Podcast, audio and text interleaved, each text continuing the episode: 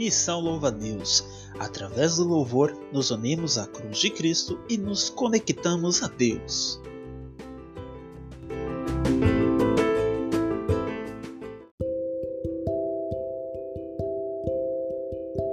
Economia de Francisco é um evento com o Papa Francisco que acontecerá de 19 a 21 de novembro de 2020, no formato online. Milhares de jovens vão se reunir para discutir propostas e projetos. Mas o que são essas propostas e projetos? Qual a finalidade dessa programação? É isso que você vai descobrir em dois episódios especiais em nosso podcast. Este é o segundo, e nós vamos conversar com a Ana e o Augusto. A Ana tem 26 anos, é formada em economia e mestranda na mesma área, idealizadora do projeto Educação Financeira para a Vida. Augusto tem 29 anos, é formado em filosofia e teologia, músico e vendedor. Residem na cidade de Toledo, no Paraná, e também produzem um podcast sobre educação financeira. Ana e Augusto, sejam muito bem-vindos ao nosso podcast. Oi, Luke! Oi, ouvintes! Muito obrigado por esse convite. Eu estou muito feliz de estar aqui hoje, viu? Olá, Luke. Muito obrigado por esse convite maravilhoso. A você que está nos ouvindo, bom dia, boa tarde, boa noite, oh, boa, boa madrugada. madrugada. Isso, nossa, eu já estou familiarizado com essa fala de vocês. muito legal. E olha, eu estou muito feliz, né? Vocês são os nossos é, segundo convidados né, aqui do, do podcast.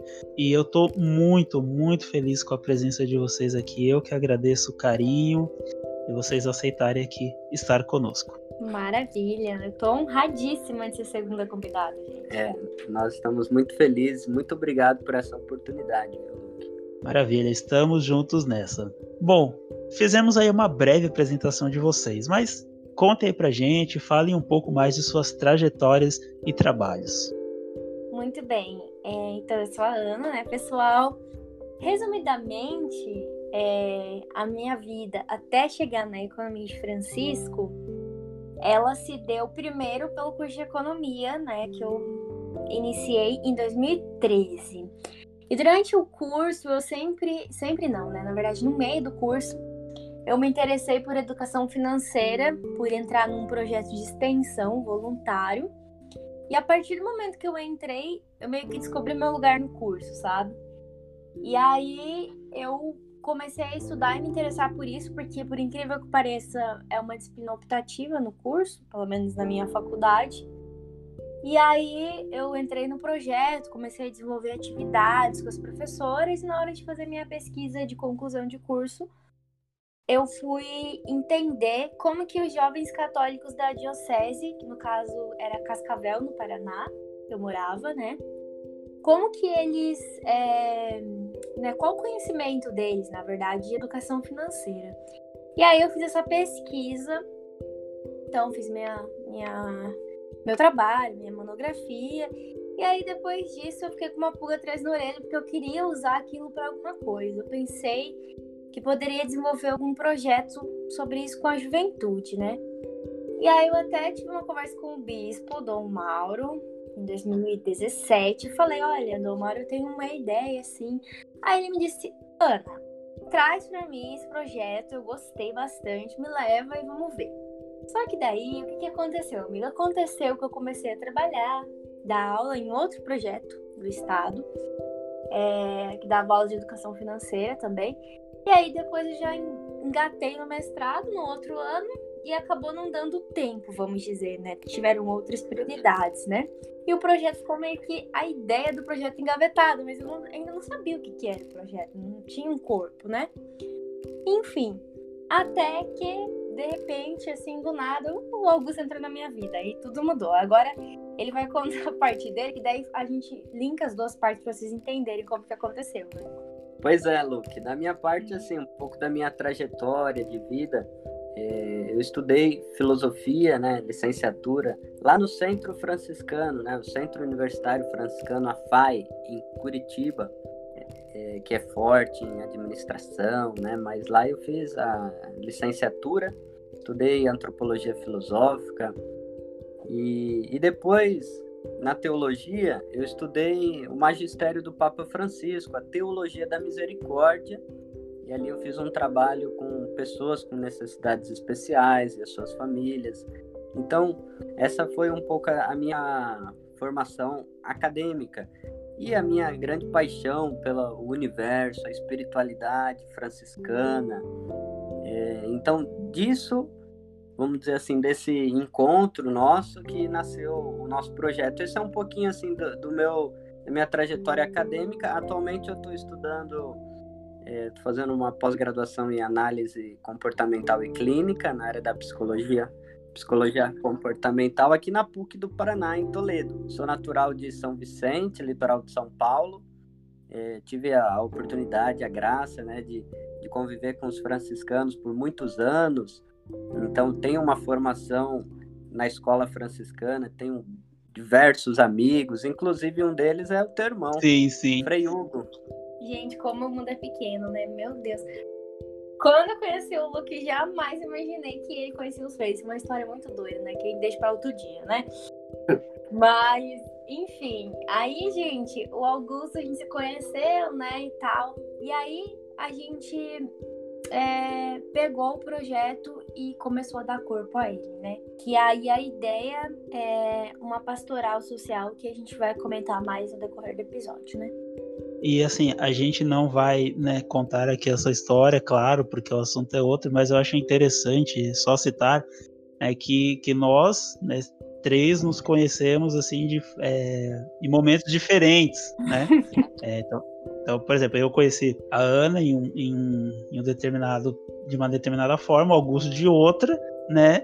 E que nem falou, a gente jamais imaginaria, né? Hoje, depois de tantos anos, é estarmos né, aqui todos juntos, vocês, né, como um casal, fazendo esse projeto maravilhoso e nós três aqui juntos é hoje gravando. Então, assim, é, é muito legal isso, né? Que a Ana falou, o mundo é muito pequeno e, e essas coisas que acontecem, é, nossa, eu acho fantástico. E essa é a beleza do, da vida e do viver, né? É... Sem dúvida. Maravilhoso. Maravilhoso. Bom, mas então vamos aí começar oficialmente o nosso bate-papo. E aí vem a pergunta crucial, né? O que é a economia de Francisco? Nossa, essa é uma pergunta bem interessante, difícil, né? Porque quando a gente pergunta o que é, né? Ainda mais para um filósofo. Que c'est la philosophie em francês, né? É, o que é isto? A filosofia diz Martin Heidegger. Quando a gente pergunta o que é algo, a gente quer a resposta prática, objetiva. Isso é aquilo. Mas numa linguagem franciscana, a coisa é em construção, no diálogo, no encontro. Então, a economia de Francisco, ela não é uma coisa pronta, acabada, um documento, um evento. O que nós estamos hoje tendo consciência, aos poucos, é, é, que a economia de Francisco, esse convite que o Papa Francisco faz aos jovens pesquisadores, empreendedores, economistas ou não, é vamos construir algo juntos, algo pautado na vida, que valorize o ser humano. Então, esse movimento, vamos dizer assim, global, de impacto, né, da juventude do mundo inteiro, é o que vai caracterizando essa economia de Francisco. De maneira assim bem prática, a gente pode dizer que né, no dia 1 de maio do ano passado, 2019, o Papa, na, na festa de São José Operário, na qual a gente comemora né, o dia do trabalho, do trabalhador, né, a gente reflete sobre isso, o Papa fez então um convite aos jovens, textualmente, né, diz: escrevo a fim de convidar vocês para uma iniciativa que desejei há muito tempo, um evento que permita encontrar-me com quantos estão é, a formar-se e a estudar e pôr em prática uma economia diferente, que faz viver e não mata, que inclui e não exclui, humaniza e não desumaniza, cuida da criação e não a devasta. Um acontecimento que nos ajude a estar unidos, a conhecer-nos uns aos outros e que nos leve a estabelecer um pacto para mudar a economia atual e atribuir alma à economia do amanhã. Então, assim, é uma carta muito bonita que o Papa Francisco se dirige é, aos jovens. Ele diz: sim, é preciso realmar a economia. E, e, ele, então, portanto, escolhe a cidade de Assis como paradigma né, de um novo humanismo, de uma fraternidade que já fora escolhido pelo João Paulo II como uma sede para o encontro é, das religiões, o encontro pela paz. E, e, o Papa Francisco diz: é ali Francisco de Assis se despojou de toda a mundanidade para escolher Deus como a sua estrela guia, fazendo-se pobre com os pobres, irmão universal. Da sua escolha de pobreza brotou uma visão de economia que permanece extremamente atual ela pode ser esperança do amanhã, não apenas somente em benefício aos pobres, mas de toda a humanidade. Maravilha, né, gente? Então, para vocês entenderem tudo isso que o Augusto falou, a economia de Francisco então não está pronta, né? Até a gente no começo não entendia muito bem como que ia proceder. Mas a ideia do Papa é reunir os jovens do mundo em Assis para escutá-los, para que eles levem os projetos que eles já desenvolvem e ideias de projetos para tornar então a economia mais humana, ou seja, a vida estar no centro da economia e não o lucro. Essa é a ideia assim central da economia de Francisco. E aí, para que isso aconteça, é, a gente vai então se encontrar em Assis. Aí é uhum. é assim, né? Agora o evento vai ser online, como o Luke falou, em novembro. Porém, a gente vai se encontrar presencialmente em novembro de 2021 com data a definir, né? Então a organização ela deixou o evento online esse ano porque os jovens estão muito engajados para não perder esse espírito de né, engajamento que a gente está né, tendo aí eventos e tudo no mundo todo, no Brasil, a gente tem organizações, articulações. E aí, dentro desse evento, tem 12 vilas temáticas, onde a gente, quando mandou o projeto, escolheu, né? Tem vários temas que vão ser trabalhados, por exemplo, trabalho e cuidado, finanças e humanidade, é, tem uma vila de economia feminina, Não. empresas, vidas e estilo de vida, políticas públicas, felicidade, energia e pobreza, enfim é, vários temas para que os jovens possam assim, escolher o que eles, a área que ele mais se identifica. E aí, o legal desse encontro que a gente vai se encontrar em Assis é que vão ter também os palestrantes, mas na verdade eles vão estar lá para ser como uma inspiração para os jovens, ou seja, Isso. pessoas que já fizeram projetos, trabalhos, ou que ainda fazem, né? Que são exemplos para nós. Aí, por exemplo, vai ter lá pessoas que ganharam prêmios Nobel, como o Yunus, que foi um cara que criou um banco social para ajudar as mulheres, o Amartya Sen, que é um economista também da Índia, é, a Vandana Shiva, que são ativistas, a enfim, Kate. a Kate, que é uma economista inglesa, né? Então, assim, e, e o legal também de se falar é que vai ter bastante, é, até mesmo esses palestrantes, são as pessoas do sul do mundo, né, Augusto? É verdade, isso é uma coisa bacana, Bem Luke. interessante. É dar voz, dar voz aos pobres ao sul do mundo, aquilo que, vamos dizer assim, o Papa Francisco falava da, daquilo que está na margem, as periferias existenciais. É, dar voz a novos modelos econômicos, né? E, e, uma característica deste encontro, assim a gente pode dizer, é o que é essa economia de Francisco, é, não é o formato é diferente de uma jornada mundial da juventude, por exemplo. Sim. Porque a jornada ela tem uma outra função. Ela a função de mobilizar ali a juventude local, se reunir nos diversos países, aí tem as orações.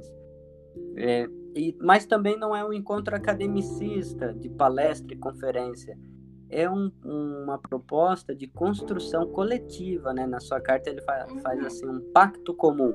Então a gente vai lá para ser ouvido, para ser expressão da, da sua região e trocar experiências. E trocar né? experiências e aprender demais o que a gente já tem feito Nossa, até hoje. Demais. A gente está tão em contato muito assim com pessoas do mundo inteiro que eu nunca imaginei que eu ia conhecer. É muito legal. E, e eu acho legal assim é, citar que, que apesar né, a gente fala, na né, economia de Francisco é um evento que vai ter nos dias tal, tal, tal, mas é, eu acho legal frisar de que não é simplesmente um, um evento, né? Como, como vocês aí falaram, é muito além, porque a gente pensa em evento, pensa numa coisa ali ou presencial ou agora online, mas que vai acontecer ali acabou. Né? O Economia de Francisco não é simplesmente um evento. É, é, podemos até assim dizer, até pela explicação de vocês, né, que é uma que é uma que é uma ideologia, né, que é uma filosofia para que as pessoas possam é, aplicar na sua vida. É o Papa Francisco na sua primeira carta, é, vamos dizer assim, que é o programa de governo do Papa, a primeira carta dele é sempre algo assim, o que ele quer apresentar, os próximos rumos da igreja.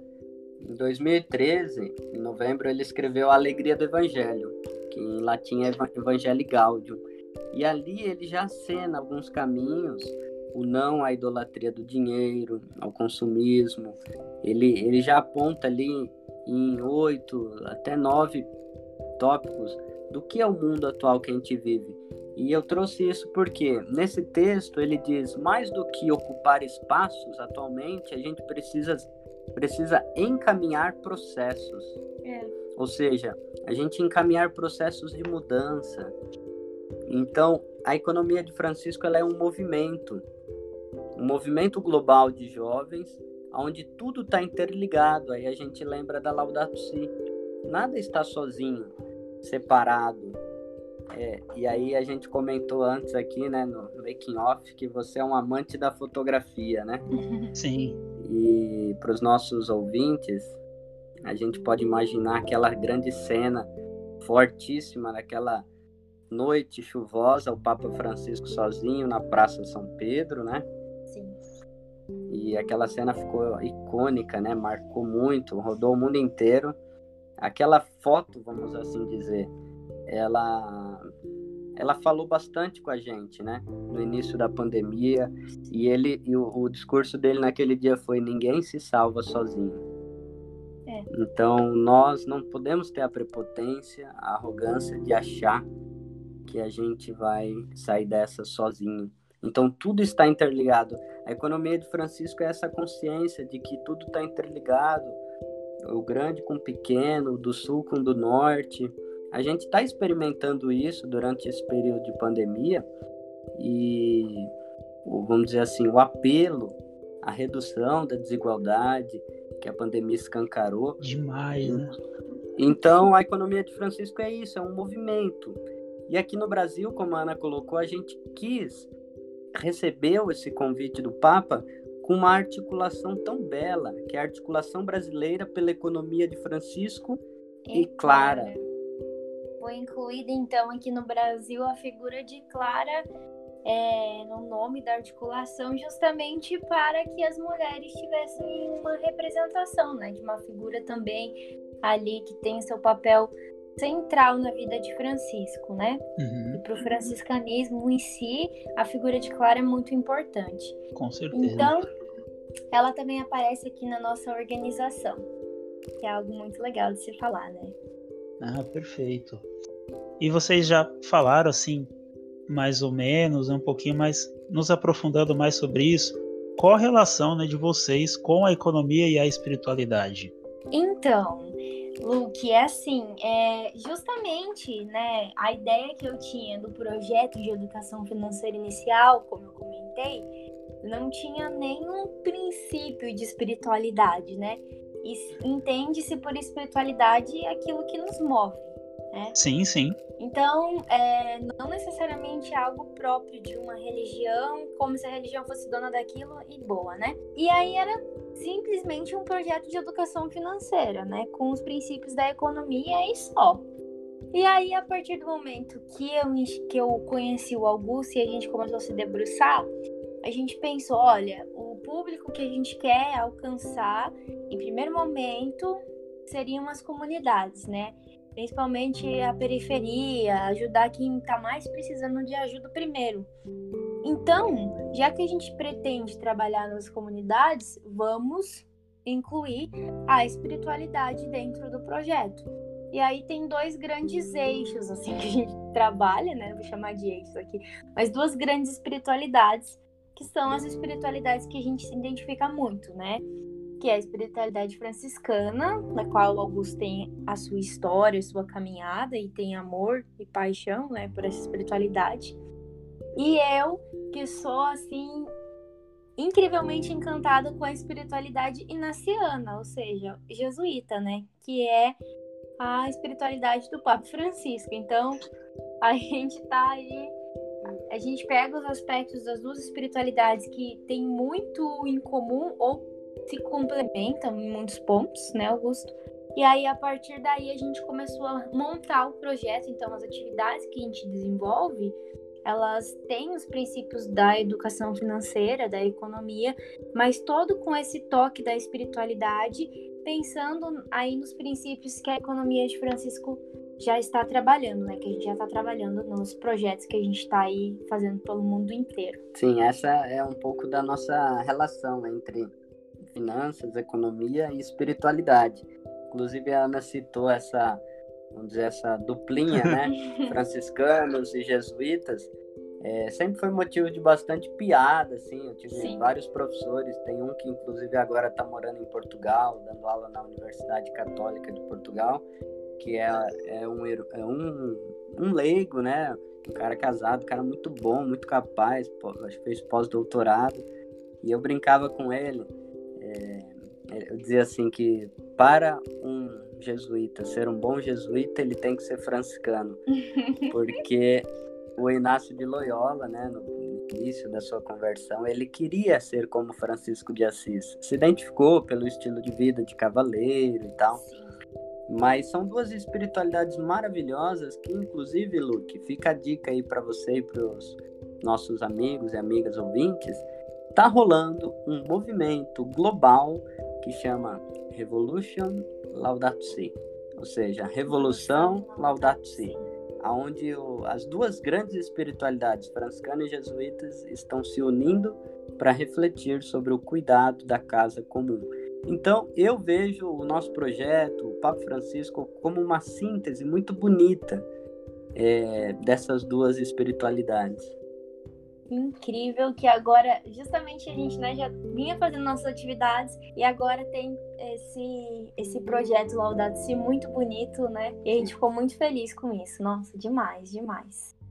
Isso é muito bom, porque né, vocês vêm, vêm tocando muito nesse ponto, e de fato é que nós estamos dentro de um mundo, né, falando nós católicos, que, que existem pessoas de de várias pluralidades, né, de várias de várias formas e, e, a igreja ela não tem que se fechar dentro né, da sua redoma, vamos assim dizer, né, que a gente só só porque que a gente só vive para nós, né, nós nós convivemos e, e compartilhamos muitas coisas. Aí é, o, é, a casa comum, o bem comum, né? Então é, é importante que esse diálogo parta do, do Papa e, e de todos que são né, adeptos a esse movimento e que seja para todos. Então é muito importante essa forma que seja para todo mundo. Com certeza. É Você uma sabe, pergunta. Pode é, falar. É, Luke, desculpa, mas Imagina. Eu, me, eu me lembrei aqui. Você sabe que algumas pessoas devem estar se perguntando assim, pô, mas por que esse papo tá inventando moda, uhum. quer falar de economia, é, de dessas coisas comuns. Educação, né? É, educação, tem também o Pacto Global pela Educação, mas você sabe que isso não é de hoje, Luke. Já faz muitos anos que a igreja ela tem se aproximado das realidades concretas do povo. Haja vista o que nós experimentamos aí, nós não, né? Os nossos avós, aquela mudança do rito, do latim para o português, para o vernáculo. Sim. Mas o que eu queria chamar a atenção é que já lá no Concílio Vaticano II, ou seja, naquela grande reunião da igreja do mundo inteiro, em 1964, a igreja já refletia, olha só, em 1964, Deus, sobre a importância dela na atualidade. Uma atualização, um adornamento, ou seja, como a gente vai falar para esse mundo moderno? E, e nesse período, é, nessa vamos dizer assim, nesse documento, né, que a gente pode chamar assim, é, Gaudio et Spes, sobre as alegrias e as esperanças, já já está falando ali sobre a preocupação do bem comum, essa interdependência cada vez mais estreita, se difunde no mundo inteiro. Então, essa espiritualidade que você chama atenção, ela já é uma preocupação da igreja há muito tempo. A importância da liberdade religiosa, de que ninguém deve enfiar é, religião goela abaixo de ninguém. Sim. E todo mundo é livre, o ser humano tem a sua dignidade como um dom de Deus. Então é bacana ver uma igreja, né, que há mais de 50 anos atrás ela está fazendo um esforço de se aproximar da realidade concreta das pessoas, né, e falar numa linguagem que as pessoas possam compreender. Foi aquilo que Jesus de Nazaré fez, né? Sim. Na teologia a gente até brinca, né? O verbo divino, a palavra eterna do Pai, teve que aprender a falar e balbuciou. Uhum. Sim. Então é bonito ver essa inclinação de Deus que se faz plenamente homem e aprende a ser gente conosco, né? E, ele revela, portanto, a plenitude. O que, que é ser homem? É amar gratuitamente. Então, é bacana ver essa dimensão da pluralidade que você tocou, né, da inclusão, de não excluir.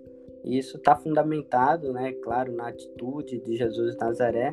E há muito tempo a igreja tem se preocupado a isso, e com o Papa Francisco, que é filho dessa igreja, vamos dizer assim, renovada, com ares novos, ele tenta botar em prática isso. Que é muito legal, muito interessante, né, gente? Com certeza, até porque isso, que nem você falou, é uma coisa que, que não é de agora, não é uma novidade, uhum. mas que o Papa Francisco ele, ele trouxe uma outra cara para muitas coisas. Sim. Por exemplo, você, vocês citaram a, a Jornada Mundial, quando teve em 2013 no Rio de Janeiro, eu, eu participei lá. Ah, que legal. E, e assim, uma coisa que, que eu achei fantástica, né? Eu tenho uma tia minha que é evangélica e, e ela todo dia me mandava uma mensagem, meu, e aí como é que tá? E, e tudo que eu postava nas redes sociais ela acompanhava. Ela falou, ó, quando você voltar do Rio, a gente vai, tipo, combinar para se encontrar, para trocar uma ideia. E aí quando eu voltei, né, eu, é, agora não me lembro se eu fui na casa dela, se a gente se encontrou na minha avó, enfim. E a gente bateu maior papo e ela acompanhou, tipo, tudo da jornada, tudo que o Papa falou.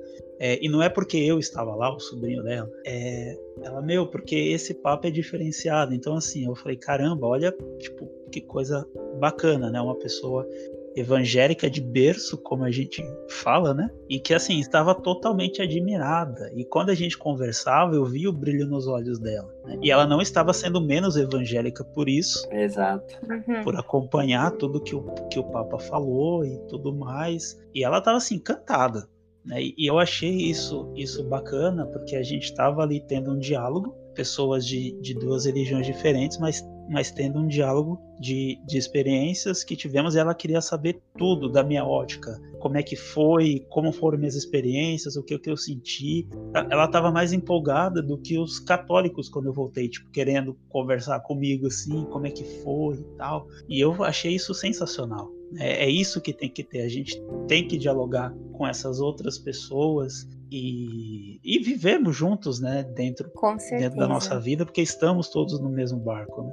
Então é, é muito interessante isso aí. E aí, falando sobre essa coisa de tecnologia é, e de se adequar né, aos tempos de hoje, é, nós podemos evangelizar e levar a informação de diversas formas. E como a gente falou no começo, vocês também têm um podcast é, que é o Educação Financeira para a Vida, certo? Isso. Então conta pra gente, né, como, como surgiu essa ideia de fazer um podcast, como está sendo essa experiência, a devolutiva das pessoas, como isso tem né, impactado na vida e no trabalho de vocês. Legal, Luke. Então, isso não era uma ideia inicial do projeto, né? Que a ideia do Educação Financeira para a Vida é mesmo uma pastoral social de educação financeira para atender as pessoas das comunidades. Sim, né? Como vocês comentaram no começo, né? Isso. Só que aí, né, tanto é que o podcast em si não está inscrito na economia de Francisco, né? Só a pastoral. Mas aí, quando veio a pandemia, é, eu falei, Augusto, a gente precisa fazer alguma coisa para já ir chegando nas pessoas, né? E eu sempre gostei da área da comunicação, tanto é que antes de fazer economia eu queria fazer jornalismo. E na faculdade também tinha um outro projeto de um jornal que eu trabalhava, eu era editora-chefe do jornal, mas era um jornal escrito, né? E aí eu sempre gostei. E aí, de ir na TV, que eu, que eu gosto de ir bastante, no rádio, quando alguém me convidava para gravar alguma coisa, nossa, eu ia feliz, né? Eu tenho paixão pela área da comunicação. E aí, um belo dia, a gente estava aqui, perto de casa, jogando basquete, né? Porque tava já em quarentena, fomos lá fora jogar um basquete. Daí, eu falei, Augusto, vamos gravar um podcast? Quando? Eu falei, agora. a gente vai chegar ali, a gente vai gravar. Não. Eu falei, não, a gente vai explicar o que, que é o projeto, você sabe o que, que é. A gente grava para ver como vai ficar. E aí a gente gravou, gostou muito da gravação. E aí a gente começou, né? E assim, eu amo, gente, eu sou suspeita de falar porque eu amo muito Sim. essa área né, da comunicação. E a gente se encantou pelo trabalho, pelo jeito, pela modo de, de conversar com os nossos ouvintes. É, inclusive, cara, alegria, a gente está em 15 países diferentes e já são mais de 1,3k de reproduções. E a gente fica acompanhando como um filho, sabe? O primeiro fruto do nosso projeto, porque a gente não poderia fazer o atendimento presencial com as comunidades. Então foi uma maneira da gente chegar até as pessoas, né, levando um conteúdo de maneira gratuita, um conteúdo, conteúdo qualificado, é relevante, que possa ajudar as pessoas nas suas realidades locais, né? E aí pensa bem, né? A Ana contou todo esse histórico dela, junta com um músico, artista, e eu gosto muito, né? Já trabalhei também na, na revista O Mensageiro de Santo Antônio. Então, Ai, que sonho, é, gente. É, televisão, rádio, música. Então junta tudo tudo isso e deu no que deu o nosso podcast, assim. E a gente fica muito feliz pelos feedbacks, inclusive seu, Luke. Uhum. É, e fica o convite aí aos seus ouvintes, se desejarem é, acompanhar a gente também, é, arroba edufimvida. e a gente fica muito feliz, né? Porque o podcast está crescendo, as parcerias. E é isso, né? É gratificante, não tem palavras, porque é tudo um trabalho voluntário, né? Gratuito. E mas o que a gente recebe de volta não tem preço nenhum, nada paga. É muito legal, muito, muito, muito realizada eu tô. Né? Augusto também, a gente fica muito contente de estar tá fazendo alguma coisa, mesmo sem poder estar tá aí nas comunidades por enquanto, né? Sim, é uma forma de chegar até as pessoas, né? Que, que ajuda muito. Nós também aqui, né? Esse nosso podcast começou nesse período de pandemia, que veio muito de encontro a isso também. Poxa, nós não estamos mais conseguindo fazer os nossos encontros presenciais, os, os cafés para mora, moradores de rua, ou pelo menos com a mesma quantidade de pessoas, né? A gente não pode se reunir para rezar. Como é que a gente vai fazer? Então, veio de encontro a isso e, e, e o Augusto citou a coisa bacana em relação de chegar nos países, que a tecnologia nos permite isso. Eu estava vendo essa semana desse podcast aqui que, que tem ouvintes dos Estados Unidos e da Irlanda. E eu fiquei, nossa, tipo, que coisa louca, porque eu gravo aqui do meu quarto tipo, e, e eu nem sei quem são essas pessoas, né, que, que estão escutando, que estão ouvindo. Então, não, não tem uma barreira, é um negócio muito louco é, essa experiência. E, e, eu sou suspeito, mas eu gosto muito do podcast de vocês. Né? Falei pro, falei pro Augusto, né? mandei o episódio que vocês gravaram sobre falando da reserva de emergência. Nossa, eu adorei esse episódio. Ficou muito bom e eu super recomendo, né? Vocês já deixaram aí a, a dica e eu reforço essa dica para que vocês que, que escutam aqui o nosso podcast, que também vão lá, sigam, acompanhem os episódios, que é muito bacana, é um trabalho muito legal que vocês têm feito. E isso vem muito de encontro né, com o que a gente precisa hoje, com tudo isso que a gente está falando aqui. Então já deixo aqui meus parabéns para vocês, que o trabalho de vocês é incrível. Ah, obrigada de coração, viu? Eu gostei muito, você sabe, já deixando, fazendo a deixa, né?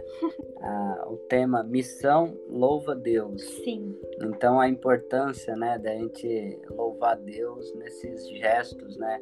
de cuidado, de expressão, que você me explicou que é todo era um evento, que aí virou o projeto, Sim. e aí virou uma missão, né? Então eu, eu agradeço, eu agradeço você pelo convite e, e, parabéns, né, pela proposta do seu podcast, que é uma maneira, né, de louvar a Deus através das redes sociais e, e do cuidado com o outro, né? Economia do cuidado. Muito bom. Ah, gratidão, meus queridos. Tamo junto. É, e falando mais sobre né, o podcast de vocês, em um dos episódios, o tema é, foi Santo Antônio Economia, né, foi o tema abordado. Uhum. E nesse episódio, vocês retratam a preocupação da igreja em relação a isso. Em um formato bem comum, assim, para todos, sejam católicos, cristãos Sim. ou não. E aí vem a pergunta: né? essa ação permite o diálogo com outros setores não ligados à participação espiritual católica? Com certeza. Com certeza, com né? Certeza. Assim, a nossa ideia, como eu, eu falei anteriormente, né, é incluir então a espiritualidade na educação financeira. É óbvio, né? Nós, por sermos católicos, nós trazemos os elementos, né? Os documentos, a vida dos santos, como uma inspiração é, para os nossos trabalhos. Mas a maneira como que a gente trabalha e o viés, vamos dizer assim, que a gente, o olhar que a gente tem sobre, por exemplo, a vida dos santos, tá? É algo que é uma mensagem que ela não tem barreiras, não tem é, limites religiosos, ela alcança todos, né? Por exemplo, no episódio de Santo Antônio, a gente trabalhou essas questões econômicas, né? Santo Antônio e o dinheiro. Como é que Santo Antônio lidava com o dinheiro e o que, que a gente pode aprender com ele, né? Então, nesse episódio, por exemplo, nós estudamos muito a vida de Santo Antônio. Eu também sou suspeita de falar, né? Porque é meu santo de devoção. Então, assim, a gente desmistificou além do santo casamenteiro. Por que, que ele era santo casamenteiro? Então, porque na verdade ele conseguia ajuda financeira para as mulheres mais pobres que não podiam pagar o dote para casar. Entre outras coisas que ele fez, como por exemplo, ele interferiu junto aos administradores da cidade, é, que eu nem sei se é prefeito, como que é o nome naquele período, mas porque naquele tempo é, quem devia para um usurário, que no caso é o agiota de hoje, né? Uhum. Ia para a cadeia, não tinha o que fazer, a pessoa devia, ela ia na cadeia. Então ele foi contra essa lei para conseguir tirar essa lei para que as pessoas não é, ficassem presas, né? Porque assim, é, os pobres, como não conseguiam dinheiro, precisavam pegar dinheiro com esses usurários e acabavam com dívidas. É o que, que podia gerar? O homem acabava preso e a mulher tinha que recorrer, por exemplo, a uma, algo muito triste que era a prostituição. E Santo Antônio vinha em defesa dessas mulheres nesse aspecto, conseguindo dinheiro para elas pagarem as contas e também em defesa dos homens para que eles não fossem presos, né? Por não pagar aquela dívida, porque os usurários cobravam juros muito altos e qualquer semelhança com a realidade atual não é coincidência. É coincidência né? né? Então a gente, por exemplo, vai além disso, né? O que, que a gente pode aprender Sim. ali e com esse, ele? Esse bate-papo que você se referiu foi com o Frei Vilmar Vilauba, né? Uhum. Grande amigo. E essa espiritualidade ecumênica, vamos assim dizer, isso que você falou, essa pluralidade, o que toca pessoas de diversas religiões ou não, ou pessoas não. que têm confissão religiosa ou não, ou cultiva algum tipo de espiritualidade, que como a Ana falou, espiritualidade ela vem de uma palavra é, hebraica, né, que significa ruá. É, é, o sopro da vida, é aquilo que move. É, é, na linguagem bíblica, né? O homem é feito do barro e do sopro. É aquilo que dá movimento. Espiritualidade é, é a respiração e todos nós respiramos. Então, como cada um vai exercer a sua espiritualidade, crescer nessa intimidade com algo mais profundo ou transcendente, aí vai de cada um, né? Mas a gente traz traços, né, da espiritualidade franciscana e naciana que, por si, é uma espiritualidade mais, é, vamos dizer assim, amistosa, assim como você citou o exemplo da tua tia. Sim. Uhum. Por quê? O Fran Papa Francisco, Francisco de Assis, Santo Antônio, eles são figuras que se identificam como irmãos. Então, o irmão, você pode ter sua desavença, mas você respeita, você quer bem. Ninguém pode falar mal dele, né? A gente diz assim: o irmão universal, ele não é aquele que quer te converter, é aquele que te ama e que te converte por te amar. Diferente de um proselitismo, né? De uma mudança de cima para baixo.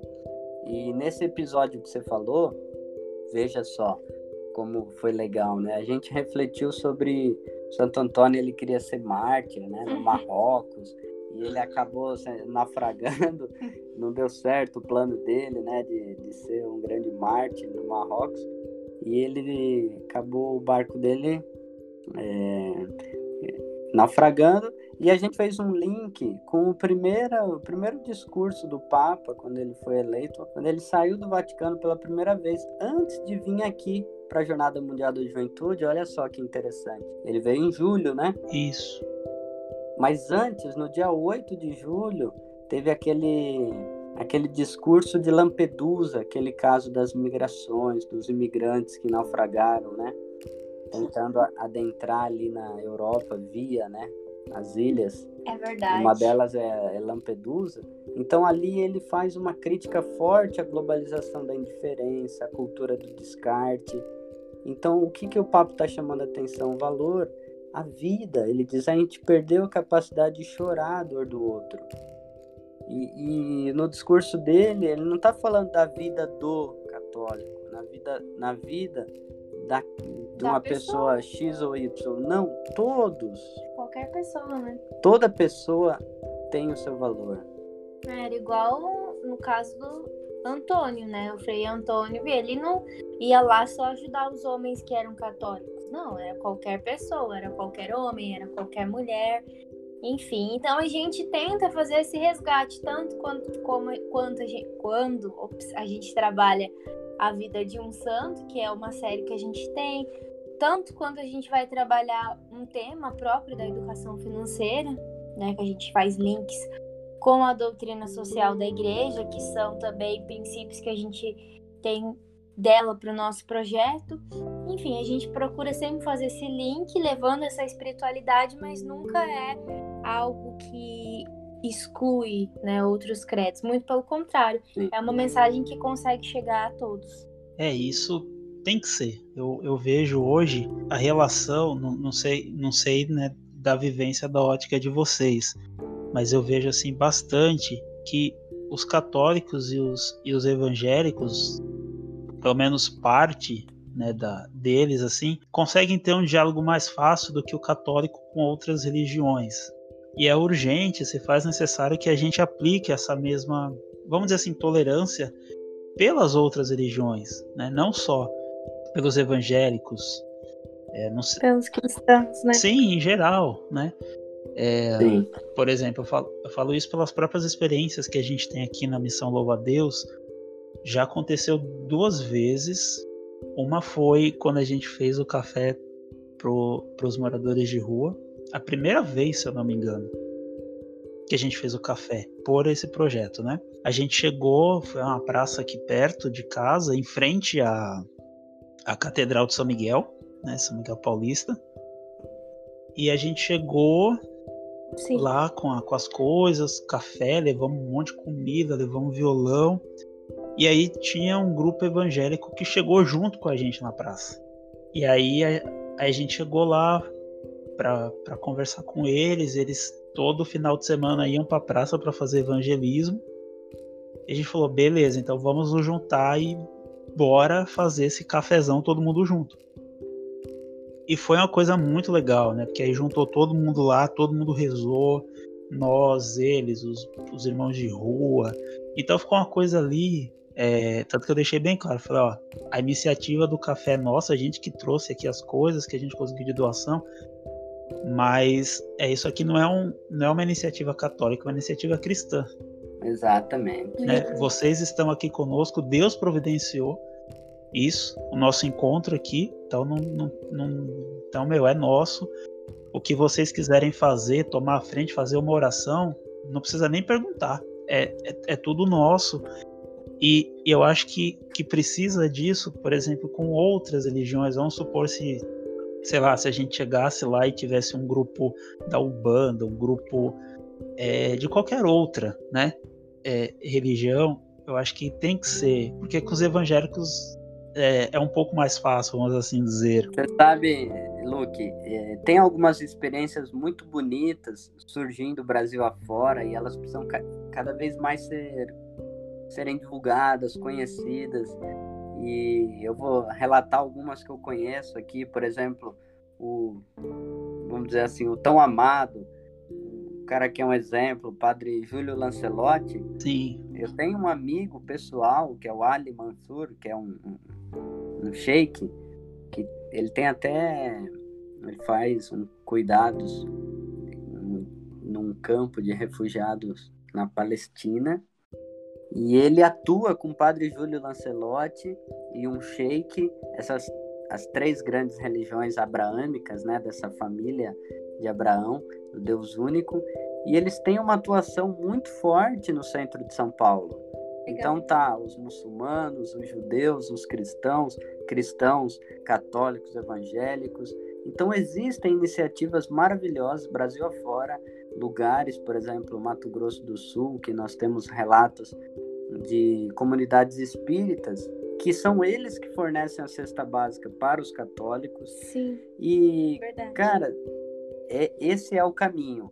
E eu digo para você, do ponto de vista da teologia, a ecumenicidade, o ecumênico, ou seja, essa casa comum, que curiosamente tem a mesma palavra grega de economia, o, o ecumenismo, ele está amparado num conceito muito forte da teologia cristã, que é a universalidade. É. Então, a igreja, né, de Jesus Cristo, ela é una, santa, católica e apostólica. Essa, essa característica da universalidade, então é ela que ampara o conceito da ecumenicidade, ou seja, a igreja é universal, ela é para todos, ela é uma experiência de, da, que a gente tem que levar a todos a experiência do reino de Deus. E o que, que é o reino de Deus? É a fraternidade, é a igualdade, é onde reina o amor, todo mundo tem o que é digno para se viver. Sim. Não pode conviver a desigualdade, a violência, a, a força bruta, a opressão. Então é bonito ver essas experiências como você relatou e tantos outros. É, eu tenho também experiências no hospital lá de Santo André. Esse trabalho em comum. Cada um reza de um jeito, mas na hora de ajudar o próximo, a gente sabe que tem que trabalhar junto. Sim. E teve até uma. Ali na Economia de Francisco, a gente fez uma live, né? Com é, jovens é, de outras denominações religiosas, para ver como eles entendiam a economia dentro da religião deles. Nossa, eu aprendi tanta coisa. Tinha uma, uma, uma monja budista, que inclusive é amiga da monja Gwen, que é a Reitin. Reitinho o nome dela, tinha- eu lembrei da banda. tinha, tinha um menino do, do- da Umbanda, Sim. O Rickson, e tinha um muçulmano, que é o Nuri, e tinha um, um amigo, André, que é judeu. Tinha muito- nós dois e cada um falava, cara, Foi tu vê massa. o judeu falando do- da justiça social, o muçulmano, cada um, nossa. Nossa, tanto que eu aprendi que nem sei. E a monja, né, sem palavras, porque, né, a mulher parecia que sabia tudo da vida. Eu ficava assim, meu Deus do céu, quantas coisas a gente pode aprender, né, com os nossos irmãos. Claro, com certeza, né? E é, e é isso que a gente tem que, que trabalhando cada vez mais, né? É, que nem o Augusto falou, né? Cada um reza de um jeito, cada um tem a sua crença, cada um tem o seu trabalho dentro da sua religião, mas no que diz respeito ao comum, a gente tem que viver em comum, né? a gente tem que dialogar, tem que respeitar e tentar, né? Amenizar muitas brigas e guerras que existem aí entre entre isso. E você falou do padre é, Júlio e ele ele faz um trabalho bacana e ele vem sendo bem perseguido, né? Sobre acerca desses trabalhos, inclusive agora nessa pandemia, tipo, ele tem feito um trabalho incrível nas ruas, né? Sim. É, exatamente, porque sabe que acorda a história sempre pelo lado mais fraco, né? Então, os mais pobres, aqueles que estão à margem, é, isso é o que revelou a pandemia, de, de que quem são os mais vulneráveis? É esses que estão mais em perigo. Então, o que é. o Padre Júlio faz é esse primeiro resgate, esse primeiro socorro imediato ali. O que o Papa Francisco já dizia, a igreja tem que ser hospital de campanha, a gente tem que curar feridas.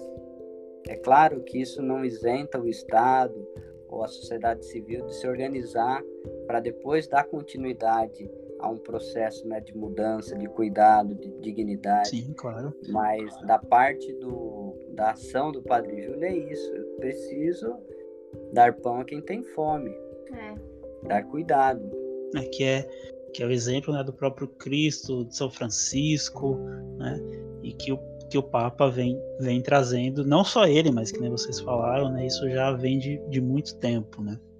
Sim. Bacana. Bom, voltando aqui um pouquinho mais né, sobre toda essa ideologia do evento, é, vocês estão inscritos juntos ou de forma separada, né? Que agora ele vai ser online, né? Mas é, essa, essa, lance da inscrição, como é que funcionou assim? Separado ou vocês dois juntos? Então, Luke, o, a inscrição era separada.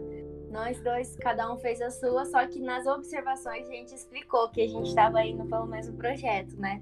Ah, legal. E aí, quando chegou a resposta, chegou tipo assim, de manhã pro Augusto. Isso. E depois do almoço pra mim. Aí eu pensei, meu Imagina Deus. que ela, ela surtou, né? Ah, eu imagino. Tá super nervosa. Aí chegou pra mim também. Mas assim, a gente teve que se inscrever separado, né? Uhum. E até nas vilas, né? Que são as vilas que eu comentei lá no começo, a gente vai estar em vilas diferentes pra gente poder pegar assim mais experiência. Sim, né? a Ana faz parte da Vila Finanças e Humanidade e eu faço parte da Vila Working Care, que é trabalho e cuidado. Não, sim, isso é bom, né? Porque, que a Ana falou, vocês adquirem mais experiência e conteúdo e juntos, né, vão poder ampliar o trabalho que vocês já fazem, seja no podcast, seja nos encontros presenciais, em tudo que vai vir ainda né, nos próximos anos. Com certeza isso vai ser muito benéfico para o trabalho e a missão de vocês, sem dúvida. Inclusive, nessa sua pergunta da inscrição separados ou juntos, tem uma curiosidade bem bacana. É, tinha que ter carta de recomendação, a gente tinha que assinar um princípio de sobriedade, é. que era o quê? se conseguíssemos patrocínio local, devolver o dinheiro se nós fôssemos bolsistas. Que não foi o caso, né? Mas a gente não conseguiu ser bolsista, a gente teve que. Fizemos rifa, fizemos vaquinha entre os amigos para conseguir, né? Pagar a inscrição. E, e, nessas cartas de recomendação, a Ana pediu para dois professores dela, eu pedi para um professor, uma professora da PUC de São Paulo e uma carta de recomendação, quem fez para mim foi o Frei Carlos Trovarelli. O Augusto é chique, mas não é pouco não. Já ouviu falar? Não é pouca coisa, né? Ele é o, o atual sucessor de São Francisco de Assis na Ordem dos Conventuais, um argentino que eu tenho amizade. Que legal! Uhum. É, justamente devido a essa minha aproximação, com os freis, então eu pedi para ele, ele de maneira muito solícita fez para mim. Muito querido, ele traduziu ainda, né? Foi traduzido, muito querido, meu Deus. Poxa, que bacana, né? E claro, isso tudo é reflexo, né, que você falou, né, desse seu tempo de convivência e que mesmo tomando rumos diferentes, os os laços continuam os mesmos, né? E principalmente a sua intenção de ser uma pessoa diferente neste mundo dentro dessa filosofia franciscana. Então isso é maravilhoso. É verdade. É, é isso que conta, né? Com certeza, né? Não importa, é, sei lá, de repente pode, podem ter pessoas, né, que enxergam coisa de um viés negativo. Nossa, mas ele saiu do seminário e não sei o que. Tudo tem um porquê. Né? Talvez, Sim. talvez não, né? A missão dele está sendo concretizada, né? a missão do Augusto de outra forma, e tudo isso é muito benéfico, tudo que ele aprendeu nesse período. Então, é, é preciso também desmistificar um pouco isso de sempre olhar para o lado negativo. De repente, uma coisa que alguns olham e falar, ah, não deu certo, foi perda de tempo. Não, nunca é perda de tempo, né? E eu tenho certeza que você, Augusto, colhe muito né, os frutos disso tudo e aplica hoje na vocação que você está seguindo, né, nesse novo estado de vida, vamos assim dizer, né? De uma maneira bem bacana aí para os nossos ouvintes, eu vou compartilhar uma frase que o meu sogro meio que ouviu e ficou calado. Ele dizendo, né, para a avó da Ana, aí Jesus perdeu um discípulo. Aí a avó da Ana, com aquela sabedoria que cabe os nossos idosos, disse: Gaúcho, Pedro, Jesus não perdeu um discípulo. Ele ganhou dois, três, quatro, cinco.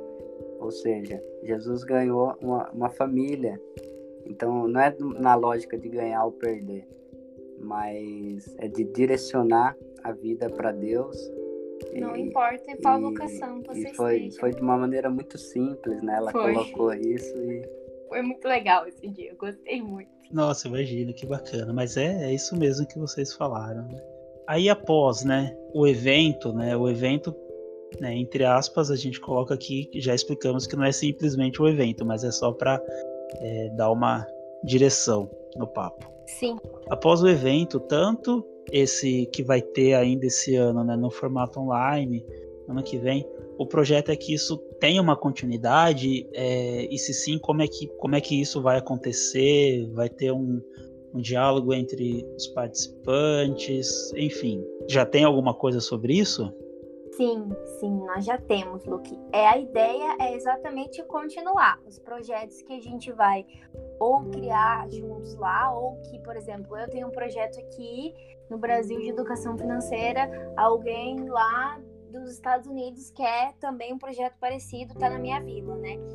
Esse movimento já está acontecendo. Como a gente ganhou um espaço, porque assim, por exemplo, inicialmente eu e Augusto recebemos a notícia em janeiro que a gente ia viajar em março.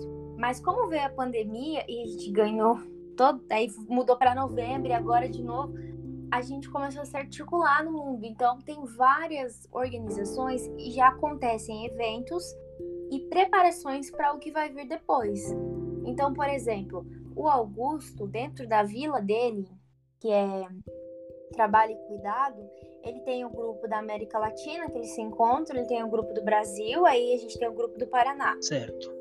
Dentro da minha vila, a gente tem o grupo do Brasil, né? Tem o grupo internacional, não temos da América Latina ainda, mas a gente tem em é, frente de trabalho, por exemplo. Eu estou na frente de trabalho Educação Financeira para Crianças e Jovens. Então, aí no meu grupo tem uma freira da Itália, tem um menino da Alemanha que, meu Deus, eu não entendo o que ele fala. É muito difícil entender ele falando até inglês. Tem gente dos Estados Unidos, tem do Chile, dentro desse meu grupo, né? Então a gente já, por exemplo, constrói materiais juntos, tanto para levá-la para a CIS e projetos, a gente troca ideias de projetos. Então, uma pessoa dos Estados Unidos, como já aconteceu, pede material do nosso projeto porque quer conhecer, quer replicar e assim por diante. E, e, dentro da economia de Francisco, a gente tem uma rede, uma rede social própria do evento, que eu nem lembro, é, o nome é Mid, Mid, começa com M. É como se fosse um Facebook. É, a gente apelidou da, de Facebook é, da Economia de Francisco. É uma rede social do, da Economia de Francisco e lá a gente divulga os eventos que acontecem e os encontros. Então, por exemplo, eu tô lá no geral e tô no Finanças e Humanidade. Aí vem pessoas, tipo, de outros países ou de outros lugares do Brasil e a gente começa a articular, né? Sim. Aí, respondendo a sua pergunta, o processo de continuidade desse movimento, ele vai depender de cada um de nós na sua aplicabilidade local.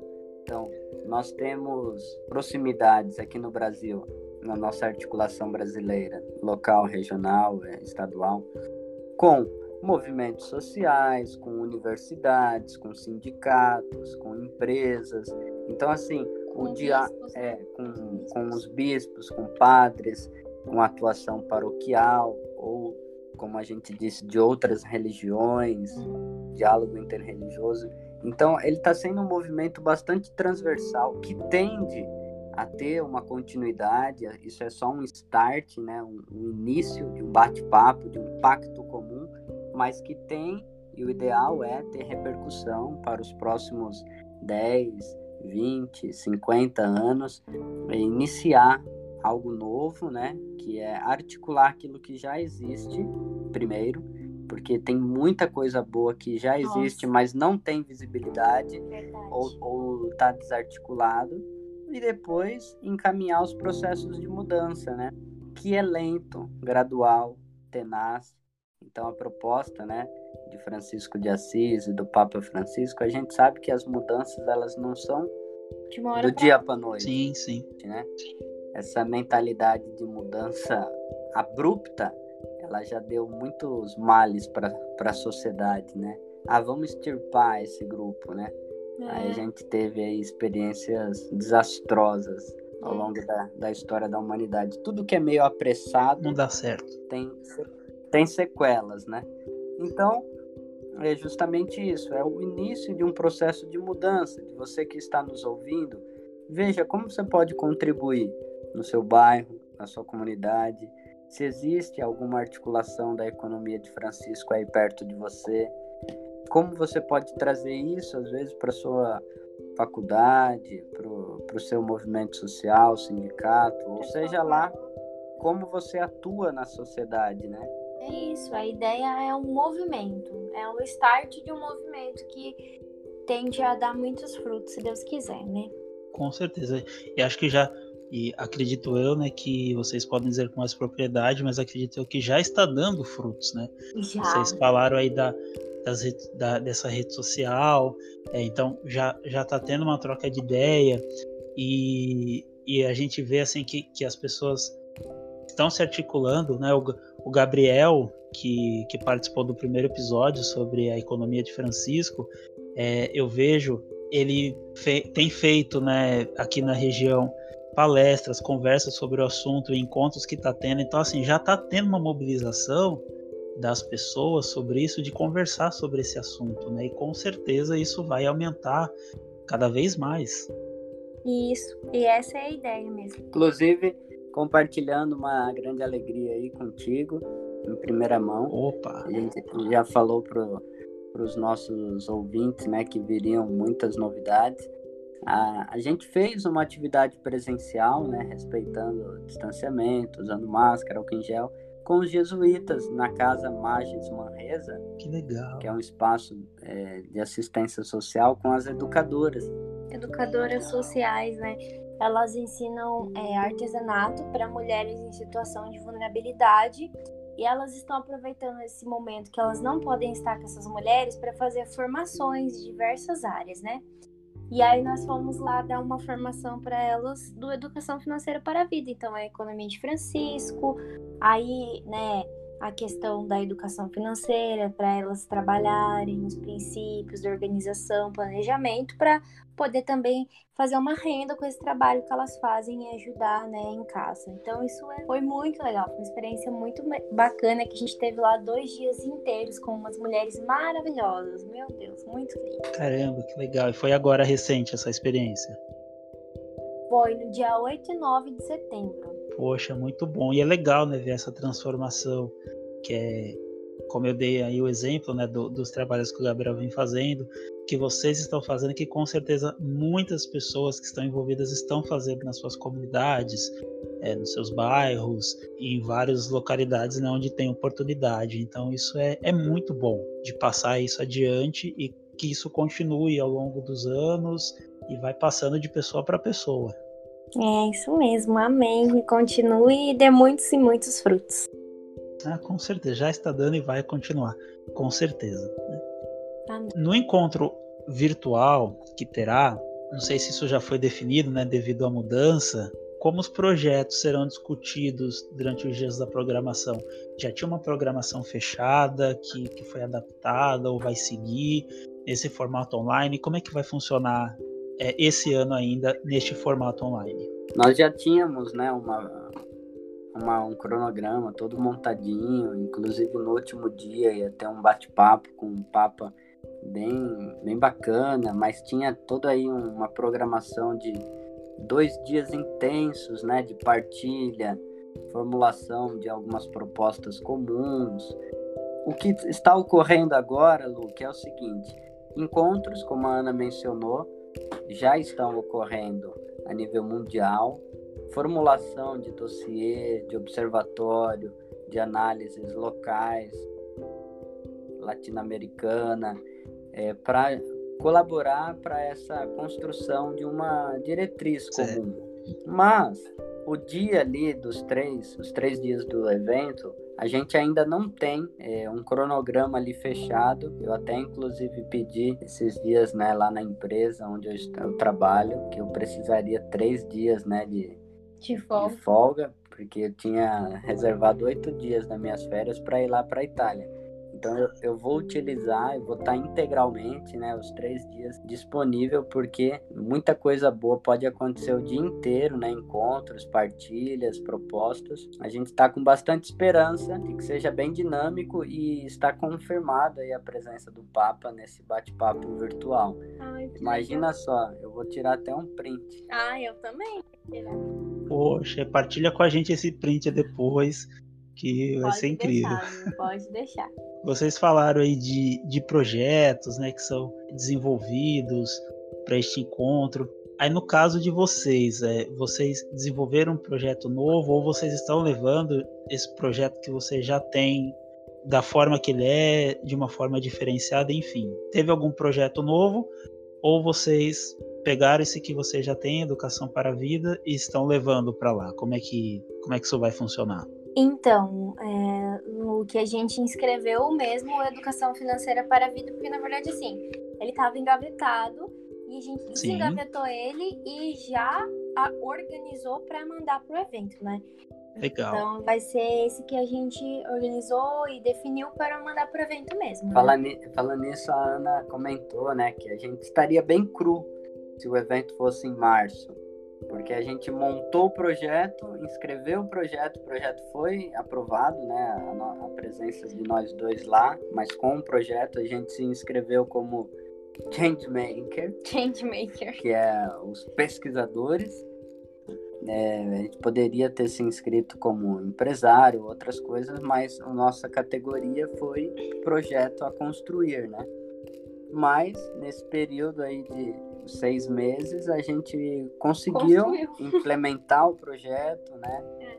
Construindo, dando mais bases para ele. Então, o projeto ele é novo, ele é inédito e ele tem, vamos dizer assim, entre aspas, esse selo do Economia de Francisco carrega, né? Esse nome porque a gente fez para isso é, para participar desse evento que no fundo virou um processo de mudança. A gente já está fazendo articulação com algumas paróquias para implementar essa pastoral social de, de função transversal, onde teriam vários profissionais para estar tá ajudando a gente. Tem algumas parcerias bem bacanas surgindo, inclusive uma amizade com um catarinense que mora em Boston, está fazendo o doutorado dele de teologia o Klaus. Nosso amigo. A gente fez amizade com ele. Então estão surgindo algumas parcerias aí, bem bacana, como essa dos jesuítas. É, dos jesuítas. Então muita coisa boa há de vir. Caramba, que legal. E, e vocês falando assim, né, me, me veio assim na cabeça, né, que vocês citaram no começo, que se o, se o evento fosse lá na data original, né, vocês ainda estariam meio cruz, né? Acredito eu que que nessa época, assim, com muita vontade, claro, né, de vocês, mas acho que vocês talvez estivessem meio é, receosos, né, por conta disso, do projeto ser novo, de ainda não saber exatamente, estarem meio cruz, como vocês falaram, mas vocês se lançaram. E Sim, é. enquanto vocês falaram, né, eu fui pensando nisso, né, de de, de como assim é a nossa vida, né? E que com certeza Jesus estava chamando vocês para andar sobre as águas e mesmo vocês talvez não enxergando com um pouco de medo foram mesmo assim com a fé. E graças a Deus isso vem dando frutos. Talvez lá naquela época vocês ainda não sabiam exatamente o que, que ia acontecer, mas Deus já sabia e já sabia que ia dar certo pelo sim de vocês. E graças a Deus, olha só, estamos em setembro isso vem dando frutos e vai dar, né? Então que bom que, que vocês persistiram, né? Mesmo com talvez alguns receios, achando que estava meio cru, a coisa né, foi, foi tomando o seu norte, uhum. está tomando, né? Graças a Deus, é um, é um projeto bem bacana e é por isso que estamos aqui. Chegamos até aqui para trocar toda essa, estamos trocando toda essa ideia. Então, assim, mais uma vez, parabéns a vocês né, pela coragem de se reinventarem neste momento, de, de aplicarem né, aí no presencial quando, quando foi possível e agora no virtual e que isso vai continuar. Então, assim, parabéns porque esse projeto é incrível. Tenho certeza que vai ser muito bom tudo que vocês estão vivendo esse ano e que vocês vão viver ano que vem quando finalmente estiverem lá na Itália, né? E eu já fico aqui com uma inveja santa de vocês. Porque o meu sonho é ir para Itália. Nossa, eu acho fantástico. Claro, pela, então, pela espiritualidade franciscana, né? Que eu também gosto muito. Então, é, então eu deixo o convite para você. Isso. Vamos? Olha. Junta, ó, tem tempo para você juntar uma Ó, eu digo mais além. Eu faço o convite aqui em primeira mão, assim, a queima-roupa. Por que não você, um jovem, se inscrever no Economia de Francisco. Tem vários jovens que estão se inscrevendo, mesmo agora, entre aspas, meio atrasados, uhum. e, e, porque tem vários desistindo por questão de família, não conseguiram se planejar, sim, sim. É, pegaram o dinheiro da inscrição de volta. Porque você sabe que uma data é, bem planejada é difícil mudar, mas como mudou, tem alguns, muitos jovens desistiram. Do Brasil nós somos 283. E fica aí o convite meio a queima-roupa para participar do Economia de Francisco a seu modo, do teu jeito, com as tuas habilidades, né, com o seu dom da fotografia, das redes sociais, da música. Por que não? É, louva a Deus ter um, uma pegada assim nesse sentido. E, eu, e aí fica uma, uma dica que eu te dou é, a gente, pô, a gente agradece imensamente essas suas palavras e, uhum. e, a gente foi fiel no sentido da persistência, paciência e persistência, porque aí eu, a indicação que eu te dou com o teu podcast, a gente semanalmente posta toda segunda-feira, religiosamente, porque esse relacionamento com os nossos ouvintes e a vocês que estão nos ouvindo é dar um trabalho danado gravar um podcast, a gente uhum. tem que ler, estudar. Eu tô aqui ó, com quatro, cinco abas abertas no computador, três livros. é, a gente a gente lê, estuda, reflete, se prepara. Então assim, tenha persistência no teu projeto. A você que está nos ouvindo, é, valorize, né, cada segundo desse nosso dessa nossa interação bacana. E o podcast ele tem essa função fura-bolha, né? É muito bacana. Então, por que não, né, Luke? Você se aproximar dessa galera, você tem amizade aí com o Gabriel, com a gente, uhum. começar a se envolver mais, né? Porque, inclusive, essa articulação brasileira pela economia de Francisco e Clara, e a você que está nos ouvindo, ela independe, não são só jovens que vão para Assis. É verdade. Tem várias pessoas e jovens que não irão necessariamente, mas estão atuando no espírito de Francisco e Clara, né? É, chega com a gente lá que sempre, né, igual o coração de mãe, lá sempre cabe mais um. A gente fica muito feliz quando chega alguém lá para somar, para contribuir do seu jeitinho para esse projeto tão lindo. Poxa, eu fico honrado aí por esse convite a queima-roupa, como o Augusto falou, não estava combinado, você que está ouvindo, né? Não, não, não estava, estava mesmo, não é conversa de, de da gente aqui. E, e eu fico, né, é, feliz, é um, é um convite né, provocativo, né? Sim.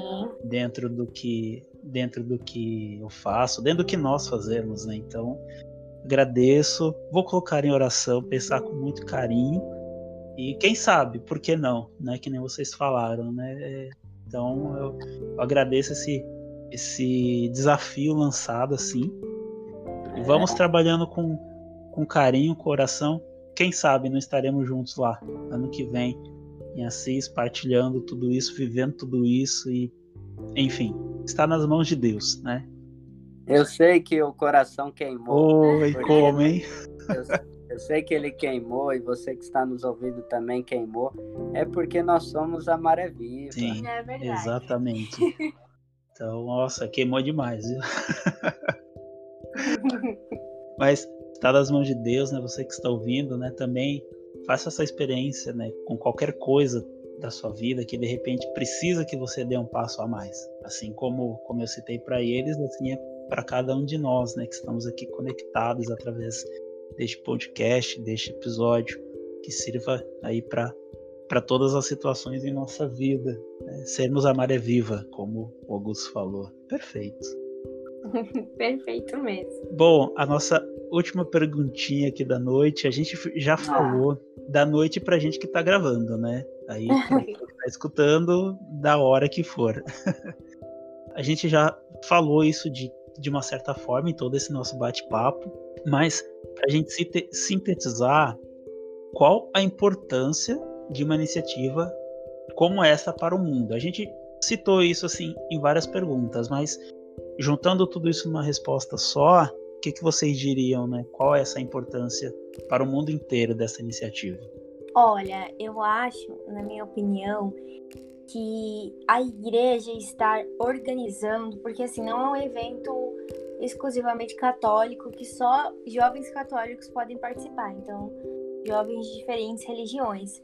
Mas a importância de ter uma instituição como a igreja que, enfim, ela é milenária e, e ela está mostrando preocupação com temas como a economia e a educação, que é o caso, né, que também tem um encontro da educação, eu acho que para mim diz tudo, sabe?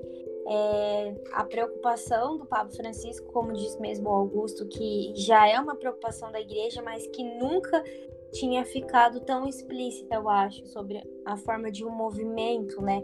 A, para além dos documentos, vamos assim dizer.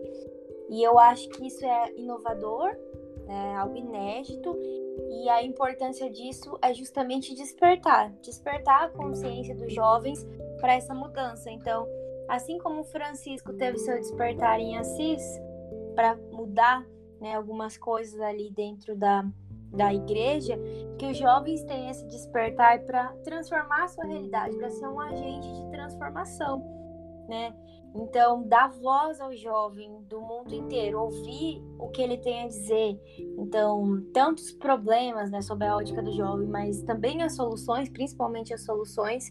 É isso que o Papa quer, quer dar um ânimo, um fôlego, para que esse jovem, além de ter voz, ele tenha espaço e se sinta amparado para trabalhar por uma economia mais justa. Uhum. Eu acho é. que é isso para mim, Ana. Da, falei muito. Sim, da minha parte, né, é o que eu tenho a dizer, eu concordo plenamente com o que a Ana falou. Eu só colocaria assim o impacto que um encontro, um movimento desse quer causar no mundo é primeiramente levar esperança. O Papa sempre fala: não deixem que vos roubem a esperança. Hum. Jovens, adolescentes, crianças, é, a gente não pode se conformar com a indiferença, com a, com a violência, com um a mundo, pobreza, com um né? mundo assim de miséria, de precariedade, concentração de renda. Então, esse encontro, ele quer dizer no nosso coração, tenham esperança. É aquela mesma frase de Jesus, né? No Evangelho segundo Mateus, que ele fala: "Não tenhais medo, eu estou contigo". Então, assim, essa presença de que o Espírito Santo está agindo na mudança estrutural de uma sociedade que começa pela conversão do coração de cada um de nós e depois, é claro, pela conversão de estruturas injustas, de estruturas de pecado que não favorecem a vida, que não valorizam a dignidade da mulher, do índio, do preto, é, do, de todas as pessoas então, esse encontro ele quer trazer a pessoa de volta à vida e dizer: um basta a uma cultura da morte. A, a gente é isso que a gente se alimenta de esperança de algo novo, melhor. Se a gente não tiver esse norte, acho que não tem sentido a gente se envolver com nenhuma Sim, causa. com certeza. E é isso, nosso ficou bem, nosso resumo já ficou grande, né? Mas seria isso. Perfeito, perfeito. Olha, eu tô muito feliz né, com esse nosso bate-papo. Com toda. Ah, já tá acabando. Oi? Já está acabando, que pena. Pois é, nossa, olha, por mim a gente ficaria aqui conversando muito mais tempo. e que, sim, foi um verdadeiro bate-papo, né? A gente, que nem costumo dizer, é uma, uma conversa, uma roda de amigos aqui. E de fato é. É um episódio, tem um roteiro, tem, tem perguntas já, já desenvolvidas, mas mais do que isso, é um, é um bate-papo de amigos que estão partilhando suas vivências, querendo passar isso para você, ouvinte. Né? Que para entender mais sobre esse projeto, sobre a sua filosofia, com esses nossos convidados maravilhosos. Nossa, eu vou escutar muito esse episódio, porque ele com certeza tá maravilhoso pela sabedoria de vocês, por tudo isso que vocês compartilharam conosco aqui neste episódio. Olha, eu só tenho gratidão, é um prazer ter a participação, a participação de vocês aqui. E eu agradeço demais, né? agradeço muito a disponibilidade, toda a atenção que vocês aqui tiveram com conosco, com a missão Louva a Deus de participar. Saibam que a casa de vocês, o espaço está aberto. Quando quiserem voltar para divulgar alguma coisa, para conversar, falar, Luke, vamos gravar um episódio, olha, se convidem, né? Não esperem só convites. Se convidem, a casa é de vocês, fiquem super à vontade. Então eu agradeço demais. E vocês já deixaram aí a, o caminho, o endereço né, do podcast de vocês. Eu vou pedir para vocês repetirem, deixar, é, se tiver e-mail, manda e-mail, rede social, enfim, o espaço é de vocês. Fiquem à vontade e mais uma vez a minha gratidão. Ah, eu que agradeço, né? Eu e o Augusto agradecemos, Luke, pelo convite. A gente já deixa aí um convite para você participar do nosso podcast também, tá? E o pessoal que está nos ouvindo pode nos encontrar em vários aplicativos aí da Podosfera, que está em todos os lugares. Então, tanto no Spotify, como no Apple, como no Breaker, na Rede Pública, enfim, em vários lugares é só pesquisar educação financeira para a vida, para ver um porquinho ali, uma imagem verde com um porquinho, é a gente. E nas redes sociais você encontra nosso Facebook Educação Financeira para a Vida e o Instagram e o Twitter é arroba edufim com M, vida, e assim também é o nosso e-mail, edufinvida.gmail.com, para você mandar aquele alô pra gente, né? E também, se quer participar do nosso projeto, é só chegar com a gente que tem espaço para todo mundo, né, Augusto? É isso mesmo. Eu agradeço esse espaço da Missão Louva a Deus. Amei esse bate-papo, foi muito legal mesmo. Nossa. É, e eu queria até que a gente repetisse, e queria que a gente falasse mais vezes. Foi, foi muito bom, foi maravilhoso. É, a gente demorou tanto, né? Que a gente tá nesse vai, não vai, vai, não vai, vai, não vai, vai, e agora foi. E você que está nos ouvindo, obrigado pelo carinho, pela sua atenção. Parabéns, Luke, pela Parabéns. grande missão que você tem. Um trabalho belíssimo. Eu escutava por ouvir dizer, né, do teu irmão, Frei Hugo, mas agora testemunhando, é, é muito bonito ver um jovem desenvolvendo um trabalho desse. Gratidão, eu que, eu que fico honrado, né? Que você falou, né? Finalmente saiu, a gente já estava um tempo conversando, graças a Deus saiu. Repito mais uma vez, né? As portas estão abertas, super aceito já o convite para a gente gravar aí no podcast de vocês. Com certeza, já, já fico aí ansioso e na expectativa. A porta está aberta, né? Vamos repetir com certeza, né? Porque esse assunto e tantos outros, né? Eles eles são perpétuos, né? Não é só uma coisa que a gente vai falar uma vez e, e vai ficar. A gente sempre tem uma coisa a aprender, sempre tem alguma coisa que, que vai estar atualizado e a gente sempre vai ter aí coisas a passar e a receber. Então, com certeza, a gente vai conversar muitas vezes ainda e as portas aqui do podcast, do projeto Me Salva Deus, em qualquer iniciativa, estão sempre abertas para vocês. Gratidão, gratidão, irmão. A vocês, nossos ouvintes, muito obrigada. É, e, e por favor, um abraço para tua família, né? É verdade, né? Obrigado. Um abraço para todo mundo aí, viu? Se cuidem. Isso, se cuidem, né? É, abraço aí para todos vocês também. Estamos juntos. Então, Deus abençoe. Gratidão mais uma vez, meus queridos. Né? Tenham aí uma boa noite de descanso. e a gente vai continuar se falando aí bastante. Então, minha gratidão. Até a próxima, se Deus quiser. Valeu, muito Até. obrigado.